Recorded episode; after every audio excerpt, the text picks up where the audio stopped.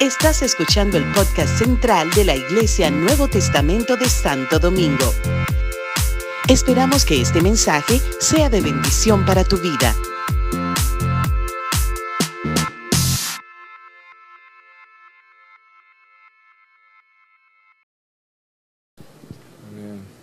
Eh, buenos días. ¿Todavía es día? Sí. Todavía es días. Muy bien. Ok, yo trato de, de ubicarme geográficamente. Mi iglesia no es así, más, más corta. Sí, entonces me excusa, ¿no? uno, dos. Eh, ¿Te puedes sentar? Sí, ¿Es más fácil sentar o es mejor de pie? ¿Cómo? ¿Ahí de pie? ¿O es sentada? Bueno. Y, y yo hablo despacio, despacio, para que pueda interpretar, ¿cierto? ¿No? ¿Sí? Ok, ya. Dos cosas. Ok, y tercero, eh, me quiero presentar. Muy buenos días. Mi nombre es James, James Borja, eh, de Cali, Colombia. Cali, la tercera ciudad más importante en Colombia, está la capital, Bogotá, Medellín, Cali y Barranquilla. Los de Barranquilla dicen que están primero que los de Cali, pero yo digo que no, primero Cali, pero los de Barranquilla. Así es sencillo. Los de Barranquilla dicen que tienen dos puertos, no me interesa. Cali tiene el puerto de Buenaventura más cerca que Barranquilla. Punto. Así es, así es. Y, eh, ¿ah? Valle del Cauca. Ahí hay una frase en Colombia que dice, valle es valle, lo demás es loma. las regiones se pelean en Colombia, ¿no? Región andina, la región de la costa, la región del todo se pelea, pero es un, cariño especial como colombiano. Eh, Cali, 3 millones de habitantes, eh, 3 millones de habitantes tiene la capital en Cali. Mm, y bueno, hay un avivamiento especial allá, hay algo especial que empezó a, a suceder en los años 90. En los años 90, antes de los 90, Colombia fue víctima del narcotráfico, todos saben eso, eso está en, San Google, en Google usted encuentra todo eso, todo está en San Google. Entonces, pero empezaron a, unirse las iglesias allá en Cali y empezaron a hacer vigilias unidas de oración en el estadio de fútbol. Entonces, la gente pensaba que era que los evangélicos se volvieron locos y que ya no querían jugar fútbol y que se ponían a hacer vigilias. Eso pensaba, eso están locos, ya no juegan fútbol y no que hacen vigilias. Mira lo que sucedió con esas vigilias. Empezaron a romper estructuras de maldad, principados y potestades de narcotráfico. Y en el año 92 muere Pablo Escobar Gaviria, que era el jefe del cartel del mundo. Y eso fue por causa de estas vigilias de oración que se empezaron a romper en Colombia, un puñado de iglesias. Una vez muere él, empiezan a caer los diferentes carteles, el cartel del norte del valle, el, cartel de Cali, y todo se desbarata y todo está en la historia de nuestro país y en Google usted lo encuentra toda la historia. ¿Dónde están ellos? Están en la cárcel, otros están muertos, otros se desaparecieron quedaron las casas, las inmensas mansiones de ellos se acabaron, se deterioraron y eso quedó como museo y hasta ahí llegó. Todo por causa de un puñado de gente que creyó en la oración persistente.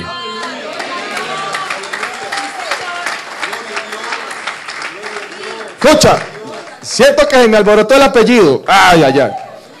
Todo por causa de la oración persistente.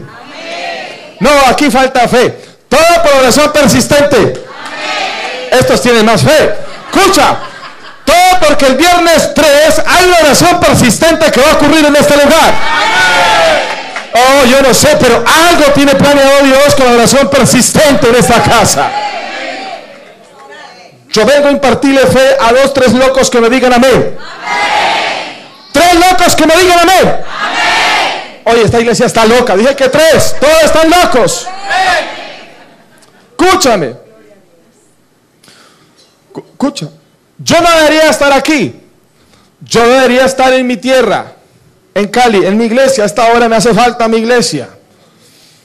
A esta hora, en mi iglesia debería estar adorando con el del piano, con Germancito. Debería estar ahí, con mi gente linda, gente preciosa. Allá todos ustedes están bienvenidos, pero pueden ir de uno en uno, no pueden ir todos al mismo tiempo. De uno en uno, referenciado por el pastor y la pastora. Mira, ya van, yo los recibo. Los recibo en mi casa, en mi apartamento, donde sea, ya los ubico, ya los metemos. Ya la pasamos bien. ¿Están conmigo? Ok, entonces escúchame bien. Es importante a veces repetir principios que están en la palabra de Dios por una razón. Digamos dos razones. Porque el arte de la enseñanza está en la repetición. El arte de la enseñanza está en la repetición. Porque la experiencia hace a quién? Al maestro. Yo soy maestro porque tengo experiencia en hacer algo. Entonces, en esta mañana voy a intentar que ustedes repitan algunos principios con el fin de que se le pueda quedar en el corazón en esta mañana. ¿Están conmigo? ¿Están bravos? Ah, están despiertos, así me gusta. Antes de ser pastor en la iglesia donde yo era líder, donde yo conocí al pastor Carlos, eh, siendo líder, siendo líder, eh, había una abuelita y esa abuelita le decía amén a todo, a todo le decía amén. Amén. Y, el pastor le gustaba bromear con ella porque sabía que ella iba a caer en algún chiste y todos se iban a reír y cuando todos se iban a reír iban a despertar. Entonces esa era la práctica del pastor. Entonces él decía, alguien está con sueño y la abuelita, amén. Entonces todos se reían. Entonces el pastor contento porque despertaban del culto de la vigilia. Escúchame bien, pero siento en mi corazón impartir tres principios, tres principios. Primer principio, para la última generación, escúchame bien. Yo tengo el honor de predicarle y hablarle a la última generación sobre la faz del planeta. La última generación que verá el evento más grande que ha ocurrido en el planeta Tierra. Los muertos en Cristo se levantarán primero. Y luego los que hayamos quedado, seremos arrebatados con Él en las nubes. Esa es la generación que yo le estoy hablando, la generación que va a ser arrebatada por el Señor. Déjeme decirle que usted está en la última dispensación en la dispensación de la gracia. Dijo Jesús, muchos inquirieron, muchos preguntaron en qué momento estas cosas se iban a dar. Pero a ellos no se les dio a conocer porque ese secreto estaba escondido para usted y para mí en esta temporada. Así que dígale al que tiene al lado, probablemente no se termine la reunión y me voy para las nubes arrebatado. Se han hecho películas y documentales. Todavía no se sabe cómo va a ocurrir. Pero que ocurre, ocurre. Que nos vamos, nos vamos. Déjame decirte esto, para mire la gravedad del tiempo que estamos viviendo. ¿Quién es el dueño de WhatsApp? ¿Quién es el dueño de Facebook? ¿Quién es el dueño de Instagram? Un joven llamado Mark Zuckerberg. Déjame decirte que toda tu información, aún el sitio de tu ubicación, aún lo que te gusta y lo que no te gusta, está grabado en una computadora. Toda la información del Facebook la tienen contenida y está cerca de tu vida. Todo lo que tú hablas en WhatsApp y que tú crees que no, eso nadie se da cuenta, error, está guardado en algún momento, eso va a salir a luz. Dile al que tiene al lado, ah carajo. Dile, ah carajo. Yo pensé que lo había borrado del todo. Ay, ay, ay. Pensé que lo había eliminado ese mensaje. En mi iglesia hice una semana de santificación de celulares. Diga conmigo, ay, ay, ay. Porque hacemos semana de santificación para nosotros. Y estos aparaticos que necesitan santidad también. Porque de la abundancia del corazón abra la boca. ¿De qué está lleno la memoria este celular? Este está lleno de cosas raras. Esto hay que eliminar esos cachés. Que eso, guarda información. Este, esto tiene caché. Esto tiene algo guardado ahí. Nos llega información al WhatsApp al celular Y decimos, ¡Ah, esa Marta, como es de chistosa. Vení, se la mando a... Ay, no, ¿verdad que ya va a la iglesia? Ya no se la puedo mandar. ¿Y a quién se la mando? Mira que Jehová habla. Mira que Jehová habla. Y buscamos en el WhatsApp a quién le vamos a enviar esa imagen o ese video que es de doble sentido aún. Obscenas, imágenes obscenas, que nos hacen reír. Usted dirá, pastor, pero es que yo tengo un hermano que no se convierte a Cristo y ese sí manda unas cochinadas por ese celular. Y ahí quedan guardadas o las reenviamos. ¿Están conmigo? Es delicado eso, porque somos la última generación. Antes del diluvio, Dios levantó un hombre. ¿A quién fue? A Noé. Antes de Sodoma y Gomorra, Dios levantó otro hombre. Antes de Jesús, Dios levantó otro hombre, Juan el Bautista. Y antes de que venga Cristo por segunda vez, Dios está levantando a un pueblo profético que anuncie las virtudes de aquel que lo llamó para su gloria eterna. Somos la última generación profética. Por lo tanto, todo lo que tú hagas está establecido desde antes de la fundación del mundo. Ese amén me dio, ay, ese amén me dio ganas de predicar. Ese amén me dio ganas de predicar. Tenga misericordia de mí, yo vengo de otro país. Escúchame bien, diga conmigo, la religión mata. La religión divide. La religión segrega. La religión empobrece y la religión embrutece. Mira, la religión es el arma de Satanás para retrasar el reino. Escucha, voy a decir cosas muy fuertes. Tal vez no le gusten, pero lo van a bendecir. Yo 20 años de conocer a Cristo, año 99 a la fecha. Y me he encontrado con una iglesia, escúchame bien, santa, muy santa, pero pobre. Ungidos que levantan muertos, pero ignorantes. Escucha. Me los he encontrado, he caminado con ellos. Profetas de Dios que no saben ni siquiera leer. Talentos musicales incrustados en el corazón que nunca se desarrollaron.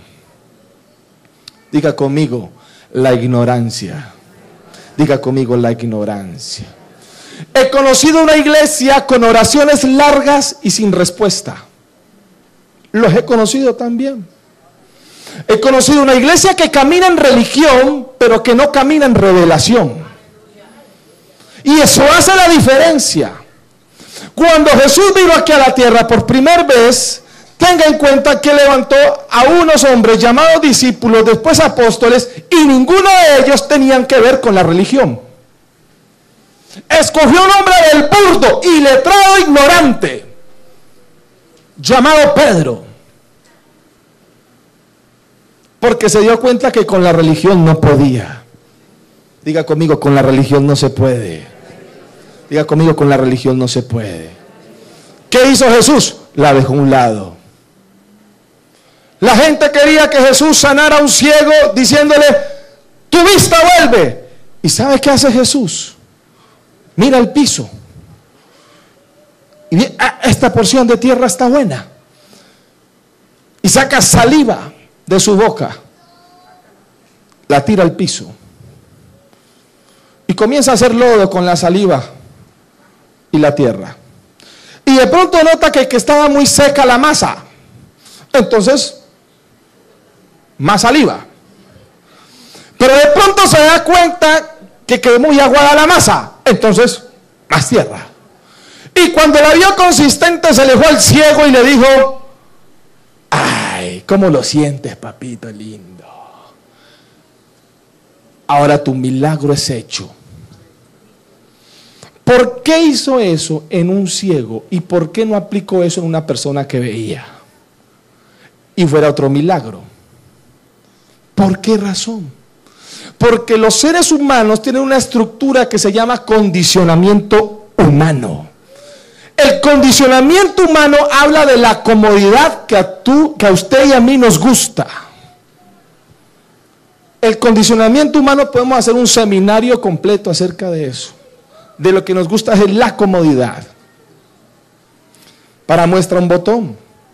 ¿Usted está seguro que en el lugar donde usted se sienta todos los domingos el día que usted no encuentre ese asiento, ese día usted tiene problemas con la persona que se sentó ahí.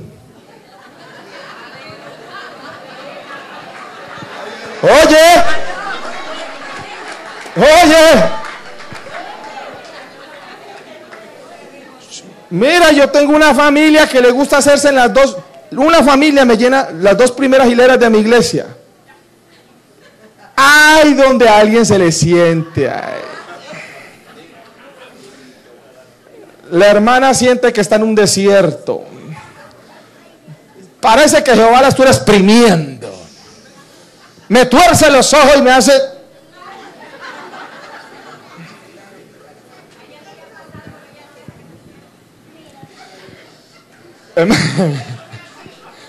Pero eso pasa allá. Yo no sé aquí, yo creo que aquí no pasa. No, aquí no pasa eso. Oye, aquí no pasa eso. Aquí no, es allá que pasa. El condicionamiento humano está ligado a la religión. Diga conmigo la religión. Diga conmigo la religión mata. Y yo me encuentro con un solo verso que me rompió estructuras. Santiago capítulo 5, verso 16. Dice la Biblia, es un verso conocido. Santiago capítulo 5, verso 16. Dice, la oración eficaz del justo. Otra vez. La oración eficaz del justo o lo puede todo. Pregunta, ¿lo puede mucho o lo puede todo? ¿Tú, todo o mucho? No, ojo pues. ¿Ah? La oración eficaz del justo que puede. ¿Y por qué le queremos aplicar oración a todo? Y a todo lo queremos solucionar con una oración. Escucha. El verso 16. Pero usted se devuelve al 14 y dice, ¿hay alguien enfermo? Entonces, vaya con los ancianos de la iglesia, oren y con aceite. Dice ahí. ¿Cuántos elementos intervienen en el verso 14? Dos elementos. La oración y el aceite. Por eso dice después el 16, la oración eficaz del justo puede mucho. Pastor, y si no hay aceite de oliva, le puede aplicar aceite de cocina, de frito. Y si no hay aceite de frito, aceite de tractomula, alguna cosa, pero que échale algo. Porque según dice ahí, la sola oración no te puede, te ayuda es con el aceite. ¿Estás conmigo? Dice, pastor, ¿y qué tiene que ver el aceite? Se lo dejo de tarea. Yo solamente sé que ahí dice que es con aceite y oración. Para decir dos cosas. La oración eficaz. ¿Qué significa eficaz? Eficaz significa que cumplió el propósito. ¿Qué es eficiente? Que cumplió el propósito pero ahorró tiempo, dinero y espacio. Es una persona eficiente es rápida. ¿Qué es efectividad? Que atendió la demanda de muchas cosas y todos se fueron contentos. Efectividad. Pero dice que la oración eficaz, eso me da a mí entender que una palabra revelada trae más respuestas que mil oraciones juntas. Escucha, lo voy a decir otra vez. Una sola palabra revelada te va a traer más respuestas que 50 mil oraciones juntas. Así va a ser. Señor, ¿con quién me casaré? Me quiero casar con alguien. Ya me siento eunuco de por vida.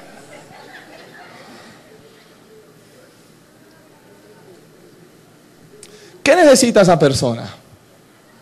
¿Una palabra revelada o mil oraciones juntas? Una revelada. Señor, la que se siente al lado mío, que no tenga condicionamiento humano el próximo domingo. Una palabra revelada. Una palabra revelada. Dice la oración eficaz de quién? Del justo. ¿Justo por quién? Por la sangre del cordero. Todos somos justos por la sangre del cordero. Es decir, que necesitamos caminar en revelación y no en religión. ¿Están conmigo? Esta es la generación que Dios está levantando en esta dispensación de la gracia. Gente que camina en revelación. No gente que es religiosa. Porque la religión nace de qué? De la intención de agradar a Dios. Y resulta que yo jamás podré agradar a Dios. ¿Por qué? Porque Él me amó primero a mí. Entonces, si Él me amó primero a mí, ¿cómo voy a hacer yo pues para, para agradarlo a Él? Juan 3:16, de tal manera amó. La palabra amó en el griego es ágape, amor desinteresado. ¿Quién me amó desinteresadamente? ¿Yo o Él? Él fue el primero. No tengo herramientas para crear estructuras religiosas y expresar un amor porque Él me amó primero. ¿Están conmigo? Eso me da a entender otra cosa. Que la palabra revelación viene del original apocalipto. Apocalipto en el antiguo teatro griego se hacía en la esquina un hombre. Un hombre se hacía en la esquina. Y alguien gritaba, apocalipto. Y él llegaba y corría el telón. La intención de la palabra apocalipsis o revelación es para ver la obra completa. Cuando caminamos en revelación podemos ver la obra completa. Hay muchas cosas que tú y yo no entendemos ahorita. ¿Por qué nos pasan? Año 2010, mi esposa en embarazo. Mes de diciembre, se muere mi suegro, mi esposa en el hospital, estaba en la clínica, me dice el médico, o se muere ella, o se muere la niña, o se mueren las dos, pero aquí hay, aquí hay velorio, me dijo el médico. Aquí hay velorio. Jehová. Un problema de presión alta. Maduran los pulmones de la niña, le aplican una inyección, ven de inmediato que eh, producir el parto, nace de ocho meses, la niña dura hasta el 29 de diciembre, viva. El 30 de diciembre me llaman a darme la noticia a la madrugada. Señor James Borja, su hija ha fallecido. Puede venir por ella para que firme y haga las diligencias de la niña. ¿Cuánto duró viva Isabela? Unos ocho, nueve, diez días duró viva Isabela. Oré, clamé, lloré, me tiré del piso, di vueltas canelas, me tiraba contra las paredes, decía así, era que Dios tenía misericordia de mí. No pasó nada. Llego a mi casa, prendo el televisor, estaban dando un programa, habla un predicador, nunca lo había conocido, nunca lo había escuchado, tenía un acento mexicano y cuenta la siguiente historia. Escúchame bien. La hija de ese predicador nació, duró un año completo en el hospital. Cuando la niña cumplió el año, Dios le dijo al predicador, hoy tu hija sale del hospital. Él fue y celebró el año a la niña en el hospital. La niña nunca salió del hospital, jamás salió de ahí siempre con tubos, con cuidados. Le celebra el año. Él, al otro día, la niña muere.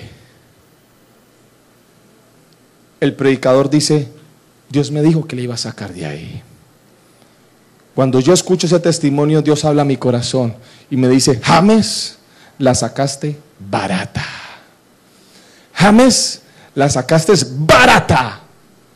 Porque al menos la tuviste ocho días, ese hombre la tuvo un año en un hospital. Y el dolor de ese hombre fue peor que el tuyo.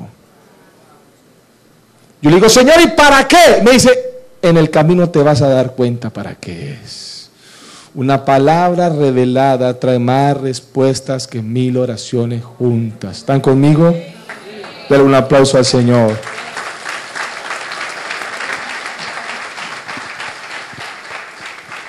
Te quiero hablar de revelación. Si me puede colocar Primera Timoteo 2.14. Este verso es poco conocido. Este verso muy, es poco conocido. Pero en 1 Timoteo 2.14 mira lo que dice ahí. Wow, esto es impresionante porque es la misma Biblia que interpreta la misma Biblia. Dice, dice, en el nombre de Jesús, ahora, ya. 14, 2.14. Además, no fue engañado Adán. Oh sino la mujer, como siempre, ellas tienen la culpa, no hay problema por eso, así las amamos. Sino la mujer, y ella, una vez engañada, incurrió en pecado. ¿Qué dice ahí? ¿Quién fue engañada? Eva, pero dice que Adán no fue engañado. ¿Por qué dice la Biblia que fue engañado Eva y no Adán? Escúchame bien. Porque Adán tenía revelación directa con el Padre, mientras Eva tenía la información del Padre. Es más, el nombre de Eva se lo puso Adán, ni siquiera se lo puso Dios. Entonces, serás atacado al nivel de la revelación que tengas de Cristo en tu corazón. Entre más revelación tú tengas de Dios, más manifestación de Él tendrás. Pero entre más manifestación, mayor será el ataque. Mayor será el ataque. Una persona con mucha información de Dios no necesita ataque. Ese ya vive atacado todo el tiempo, toda la vida ahí. Pero una persona que camina en revelación, en ese nivel Satanás lo tiene que atacar. ¿Están conmigo? Es por eso que cuando Dios establece el hogar, en una iglesia, en una familia, no hay cosa que más duela que palabras que salgan del mismo hogar. A mí no me duele que en la calle me digan una grosería. A mí no me duele que en la calle me desprecien. A mí no me duele que en la calle me menosprecien, me señalen. A mí me duele que eso me lo haga mi esposa. A mí me duele que eso me lo haga mi hijo. Eso sí me duele. Y Satanás sabe que dividiendo hogares se pierde una iglesia. Si divide un hogar, una iglesia se pierde. ¿Están conmigo? Te tengo noticias acerca de propósito, caminando en revelación. Dice la Biblia que a la hora de propósito el menos culpable es Satanás. No, no, no. Vamos a cumplir el propósito de Dios, vamos a caminar en revelación. Pero aquí el menos culpable es el diablo. ¿Pero por qué el menos culpable es él? Porque dice la Biblia que él no va a volver al cielo. Ya, ya salió. Allá no va a volver. Pero te tengo una buena noticia. Tú y yo sí vamos para el cielo. Te tengo otra noticia. Él tiene que huir. Yo me encuentro cristianos que le huyen a Satanás. No, no le huye. El que tiene que huir es él. Dice, resistí al diablo y él os huirá de vosotros.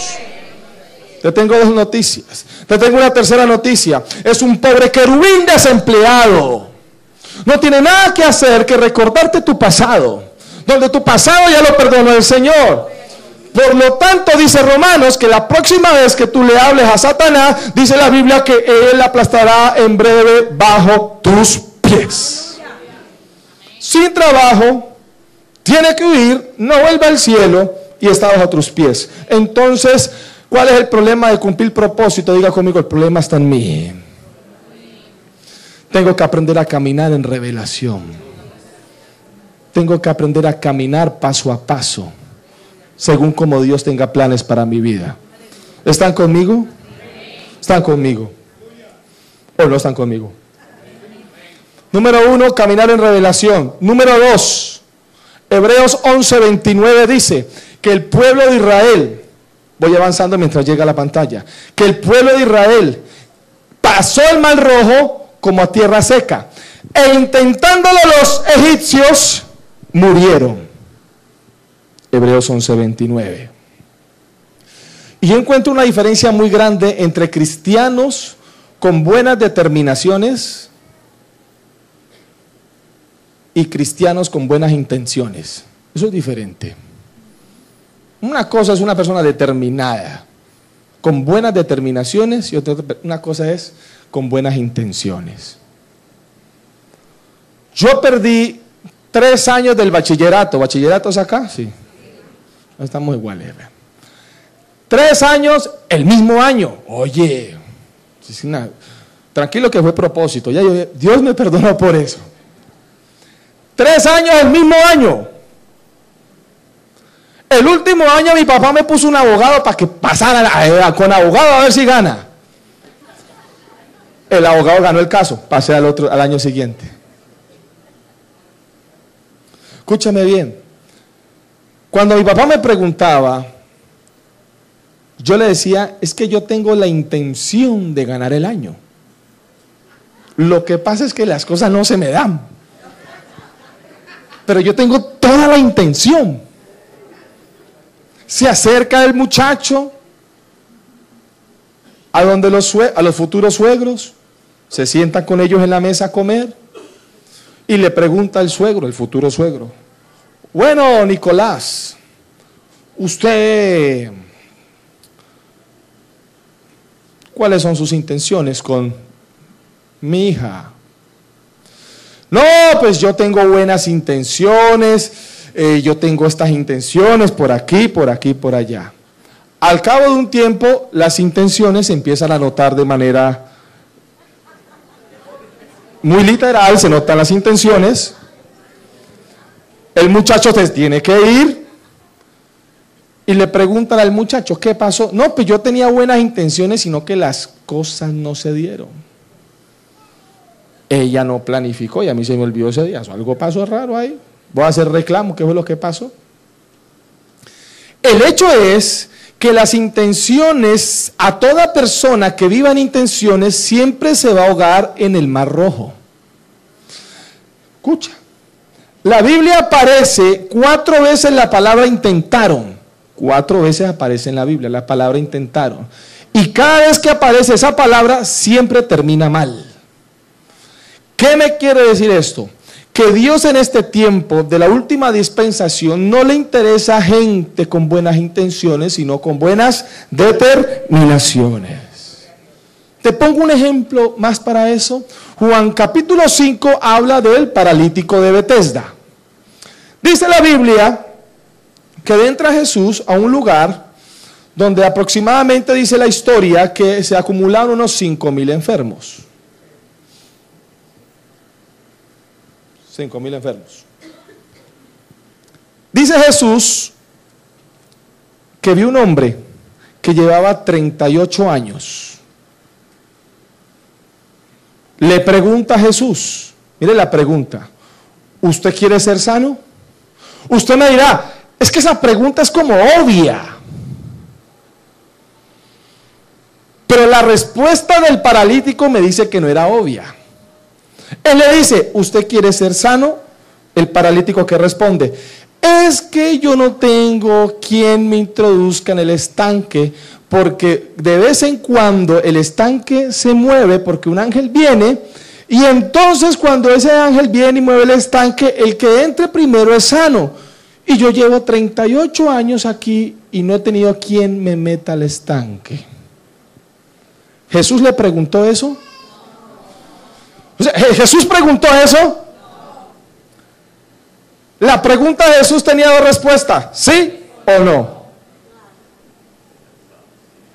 Las escúchame, yo no sé en República Dominicana, pero en Colombia, al primer año, yo, caleño, colombiano, que yo sepa que todos los años viene un ángel, mueve el agua, ¿Usted cree que yo me voy a quedar 38 años esperando a que alguien me meta? No. Oye, me aguanto el primer año que no sé, pero al segundo me la hago a la orilla. A ver, a cómo se mueva, me tiro al agua. Me tiro al agua. Increíble. Increíble que este hombre tuviera estructuras mentales de 38 años. Mira lo que hace la religión. Mira lo que hace la religión. Pero Jesús, un hombre con buenas determinaciones, hace caso omiso a esa respuesta que eh, habría que entrar con él otra vez a primaria enseñarle, pues, a ser consecuente en la vida.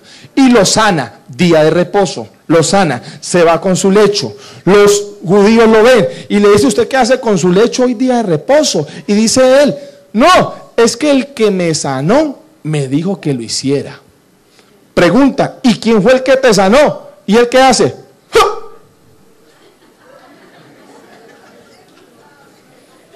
A mí que me esculquen, yo no sé, a mí me sanaron. Mira lo que hace la religión. ¿De qué sirvió una sanidad o un milagro si su estructura mental nunca cambió? Si nunca se interesó quién fue el que lo sanó. Mira, tuvo al Salvador del mundo al frente y... ¿Cómo hacen las gallinas? Eh, eh, póngale el maíz a la gallina y ella come. Y ella no le interesa si la están engordando para que después se la coman en el sancocho. Si la gallina fuera más inteligente, se come el maíz y se vuela. Me vuela porque me van a comer.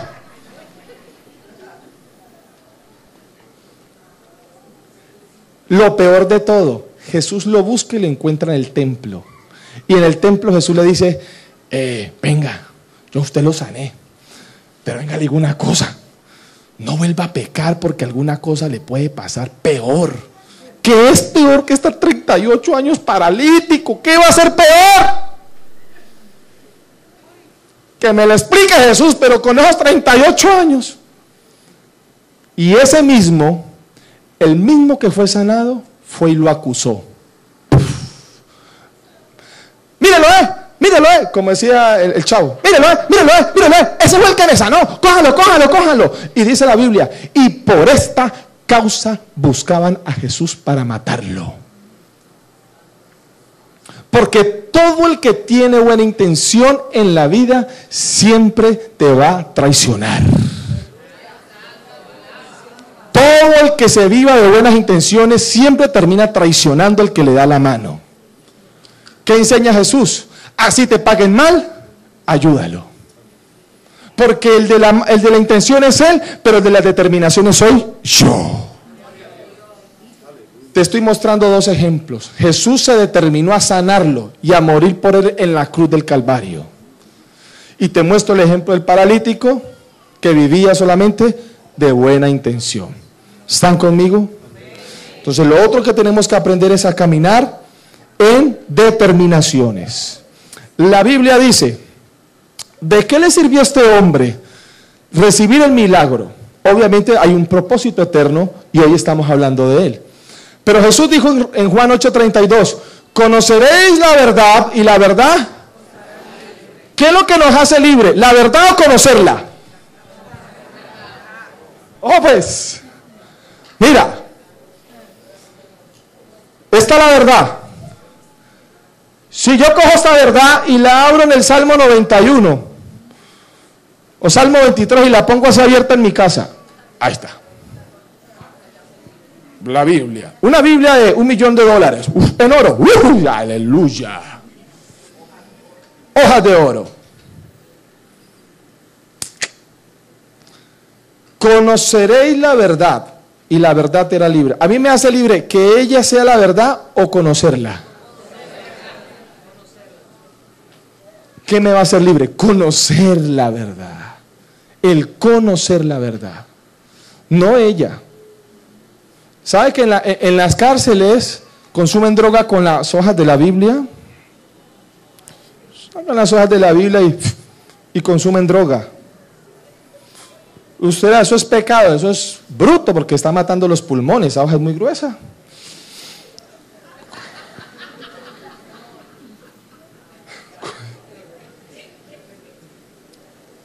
Yo quiero ver la mano de gente determinada en esta mañana. Escúchame bien. Yo, yo me voy. Pero si usted a partir de hoy no se determina, créame que le van a pasar 38 años echándole la culpa a todo el mundo. A todo el mundo le echa la culpa. ¿Usted por qué está así? No, es que este presidente provoca es mandalo para Venezuela, este presidente.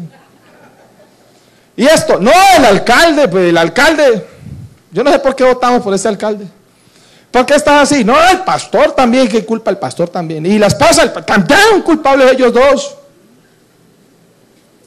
Eso fue lo que dijo el paralítico. Le echó la culpa a los demás, porque vivía de intenciones y no de determinaciones. O usted y yo nos determinamos, cierre y vámonos. En el mismo Hebreos 11:29 dice que es por la fe. Tercer punto. ¿Es por qué? Por la fe. Por la fe. Y a mí me impresiona la fe porque en Deuteronomio 1.8, Deuteronomio 1.8, dice, mirad que os he entregado, hablándole Dios al pueblo de Israel. Es tiempo de que salgan de este lugar porque ya les he entregado la tierra prometida. La pregunta es, Deuteronomio 1.8, pam, pam, pam, pam, pam, dice así entregado. La palabra entregado está conjugado en qué tiempo? Presente, pasado o futuro. Entregado está en pasado.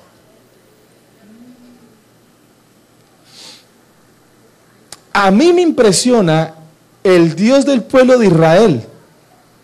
Porque el Dios del pueblo de Israel tiene la capacidad de ir al futuro, volver al presente, ir al pasado y volverte al presente y decirte, hijo, todo está solucionado. Antes de Génesis 1.1 existía para nosotros la eternidad que todavía existe. En la eternidad no hay tiempo y no hay espacio, es eterno. Pero en Génesis 1.1 Dios dice, voy a hacer el día y voy a hacer la noche. Voy a hacer un espacio, el tiempo y el espacio para que los seres humanos se muevan en tiempo y espacio. A partir de ahí, a partir de ese momento, dice la Biblia que desde la fundación del mundo ocurrieron cosas y desde antes de la fundación del mundo ocurrieron otras cosas. Me da a entender que tu vida y mi vida se escribió desde la fundación del mundo. Para pensar que tú y yo estamos por casualidad el día de hoy en este lugar, en esta iglesia, porque te invitaron, porque te tenían loco, que tenías que venir, porque estás obligado, porque no había nada más que hacer. Error. Desde la fundación del mundo se determinó que tú y yo estuviéramos en este lugar. Es más, Creemos erróneamente que Dios vive en los cielos. Dios no vive en los cielos. Los cielos habitan en Dios. Esto es más fuerte todavía. Todo está dentro de Jehová, todo está dentro de Él. Él todo lo sostiene con la diestra de su justicia. Eso me tiene que elevar la fe. ¿Qué es la fe? Entonces, según este contexto de ideas que estamos manejando, Génesis 1 dice que él vio primero la tarde y después la mañana. Yo pregunto, nosotros los seres humanos que vemos, primero la mañana y después la tarde, pero me gusta el Dios de Génesis 1 porque Él ve primero como tú terminas y después viene a tu presente y te dice, hijo, avanza que el éxito está asegurado en tus manos. Está asegurado en tus manos. Está asegurado. Está asegurado. Escucha. Dios, Génesis capítulo 15, habla con Abraham. Y le dice en el verso 13, Ciertamente tu descendencia será esclava 400 años. ¿A dónde viajó Dios? Al futuro. Vamos al futuro. Éxodo capítulo 6. Le dice a Moisés, ciertamente lo que yo le dije a Abraham, a Isaac y Jacob, ¿a dónde viajó? Viajó al pasado. Pero ¿dónde estaba él? En el presente. Ciertamente lo voy a cumplir. Y habrá un día llamado la Pascua, y van a matar un cordero. Y ese cordero los va a hacer libres a ustedes de acá. ¿A dónde viajó él?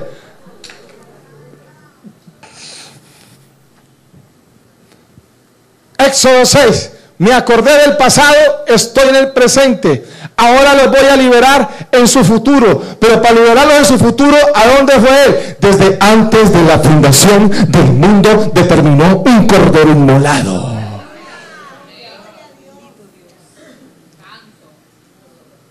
¿Te das cuenta a dónde puede ir la fe?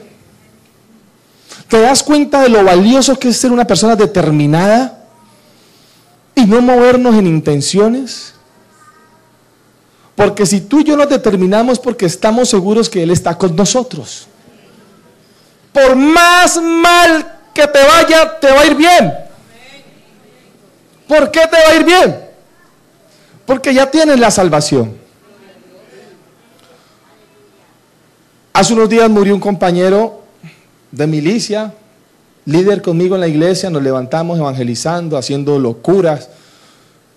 A veces se nos metía la fe loca y hacíamos locuras y después decíamos, y nosotros están locos, uy, sí, escondámonos. Una vez, una vez, una vez en un bus, una vez en un bus nos metió la locura evangelizar y yo le dije, yo hablo en lengua y usted las traduce y le profetiza a la gente así, para que se conviertan, para que vea que es que uno habla en lengua, vea que es que aquí es el poder de Dios. Y yo era loco y ese más loco, hágale, yo le traduzco. Compañero de milicia, hermano, así era la cosa con él. Y nos subimos ese bus y yo hablaba en lengua y él traducía. Y yo le dije, y después él me dice, ve James, pero habla unas lenguas más entendibles que él no las entendía.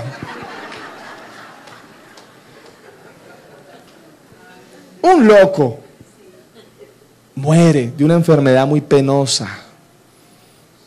Y el día que voy al velorio hablo con la, con la hermana de él, la pastora Joana, y me dice, hay un fresco en mi corazón, James, porque en esta situación de esta enfermedad penosa, yo sé que mi hermano murió, pero mi hermano se fue para el cielo. Y solamente cuando tenemos un familiar y experimentamos luto, sabemos el valor de que alguien se vaya para el cielo. De resto no valoramos, es el mayor milagro. Ese es el mayor milagro. Pero cuando lo vivimos cerca, sabemos que es así. ¿Están conmigo? ¿Están conmigo? Mira, iglesia. ¿Cuántas veces en esta vida como creyentes, como cristianos, nos falta determinaciones en muchas áreas de nuestra vida? Yo hablo a los solteros. ¿Puedo hablar a los solteros? ¿O no? De pronto enojan conmigo. Ah, mira. yo siento que los solteros están como por este lado y que yo me jala como por acá. No sé qué era. Mira. mira, mira, mira, escucha. La vida cristiana no es fácil, es sencilla. No es más. La mayor expresión de fe está en la obediencia, no es más. Cuando tú y yo entendemos, entendemos de quién es Cristo, jamás nos apartamos de Él. Por eso dice la Biblia, penosamente lo dice y está escrito. Estuvieron, ya no están porque nunca estuvieron. Tristemente lo tengo que decir.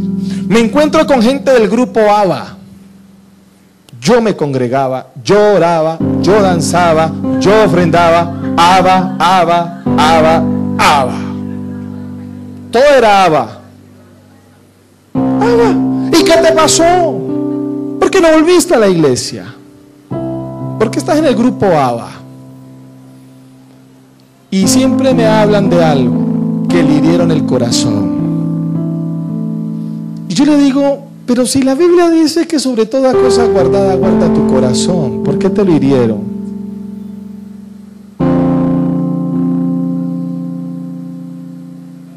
No entregues tu corazón al hombre, entrégaselo a Cristo.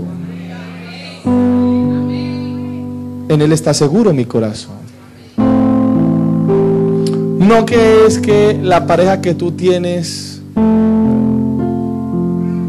sea el diablo con falda. No, no, no, eso no es así. Es que somos seres humanos y vamos a fallar. Uh, yo aquí puedo predicar bonito, pero ustedes quieren saber quién soy yo, pregúntele a mi hijo. Mi hijo le dice, ¿quién sí soy yo? Allá no soy pastor. Pregúntale a mi esposa quién. Ella sí le dice con pelos y señales quién soy yo. No le pregunte mucho porque de pronto se desanima el evangelio.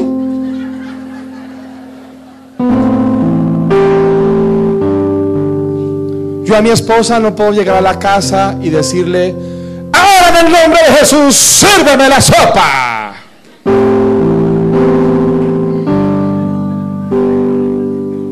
La Biblia dice que la mujer se sujeta al marido. ¿Sabe qué me dice? Se sujeta, le va a quedar a usted y sigue así.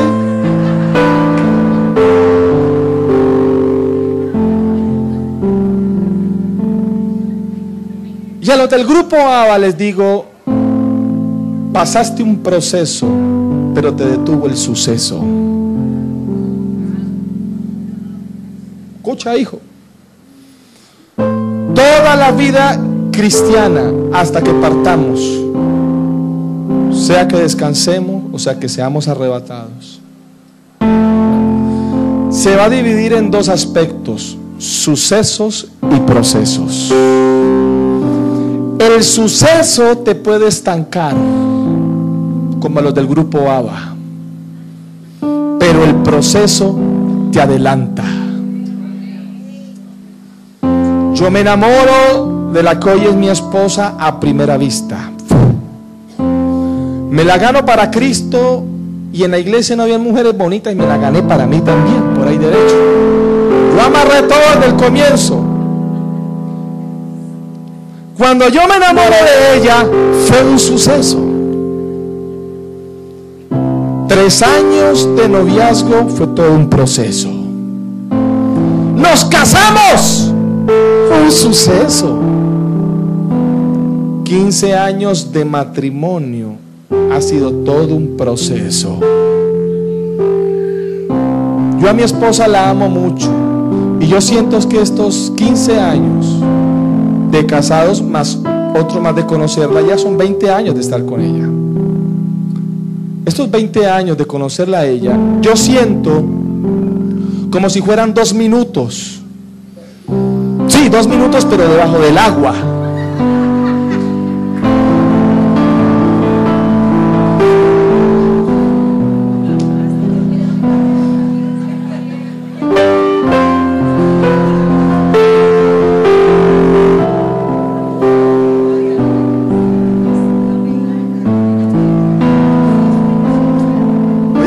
Alborotaron acá.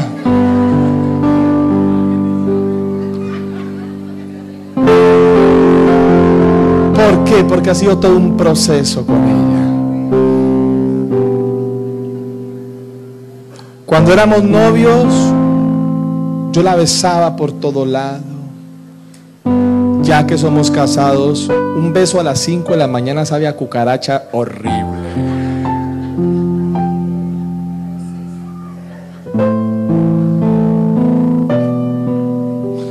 Cuando éramos novios todo iba bien.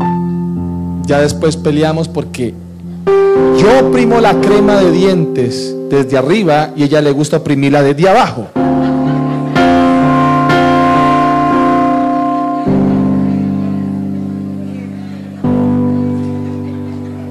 Mira que esto se alborotó acá. Y eso es, un- eso- es guerra mundial en la casa.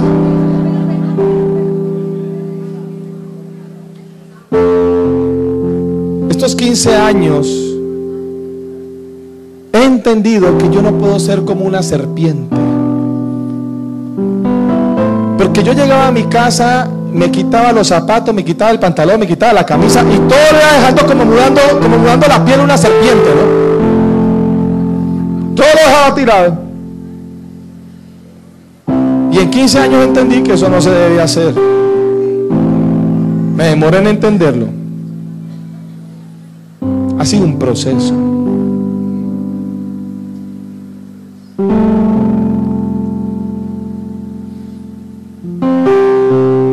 Cuando supremamente delgado, muy flaco. Parecía repuesto de bicicleta, flaco, flaco, muy flaco. Después, la buena alimentación y el amor de mi esposa, pues hicieron que subiera un poco de peso. Mi esposa me dice, no, es que a, mí no me gustan cuando tienen sobrepeso, y me tocó volver a bajar. Un proceso. Así la vida cristiana. Sucesos y procesos, sucesos y procesos. Yo quiero hablarle a gente que esté viviendo un proceso. Yo quiero hablarle a gente que esté en un suceso, que hay algo que los haya impactado y estén recientemente pasando el suceso. Suceso y proceso y al final otro suceso y después otro proceso y otro suceso y así no la vamos a pasar. Por lo tanto no hay razón para irse al grupo AVA. No hay razón. Si los del grupo A vivirán lo mismo, sucesos y procesos. La diferencia es que los del grupo A le han dado la espalda como el paralítico. Míralo a él. Me hizo el milagro, pero ahorita le acuso de hacerme el milagro. ¿Están conmigo? Tres principios. Caminar en revelación, ser determinados y movernos en fe. ¿Están conmigo? Yo quiero orar. Yo quiero ver la mano levantada de gente que diga, pastor, yo quiero caminar en revelación. Pastor, yo quiero, yo quiero aprender a ser determinado en la vida. Porque yo empiezo un libro a leérmelo y nunca lo termino. Ay, ay, ay. Tengo tres libros allá. Otros que ni siquiera leen libros. Hay que terminar lo que empezamos. Hablaba con el pastor Matiel y le decía, que mi pastor está estudiando derecho, este año se gradúa ya como abogado. Mi pastor. Y tiene una universidad de teología, una persona que estudia mucho. Y el tiempo que he estado con él me enseñó a que todo lo que tú y yo empezamos lo tenemos que terminar. Gente que empieza discipulados en la iglesia y nunca lo terminan. Hay que volver a terminar. Eso hay que terminar. Póngase en pie, vamos a orar.